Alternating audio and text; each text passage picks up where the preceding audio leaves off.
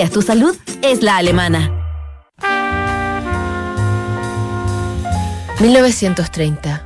Mientras Chile estrena su primera fuerza aérea, Mickey Mouse debuta en las tiras cómicas y los investigadores del Observatorio Lowell en Arizona llaman Plutón al que por un tiempo será el noveno planeta del sistema solar, recién descubierto por entonces.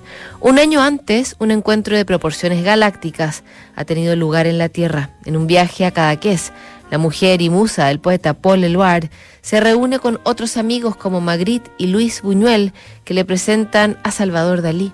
El arrebato es tal que ese mismo año Gala se separa de Eluard.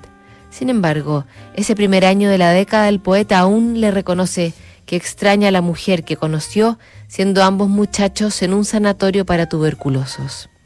Martes por la mañana. Gala, esta noche hasta las 3 de la mañana estuve pensando en ti. Después me dormí para soñar contigo.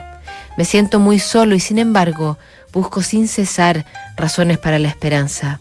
¿Qué ha sido de los tiempos en que solo buscaba razones para desesperarme?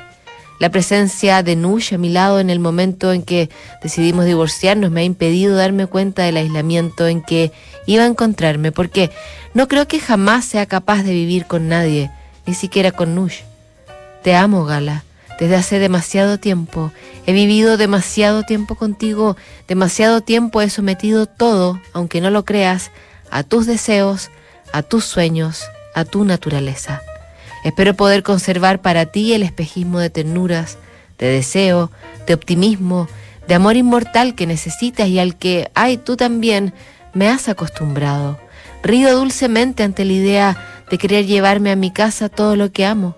Es un lapsus, mi gala de siempre, mi excusa para vivir.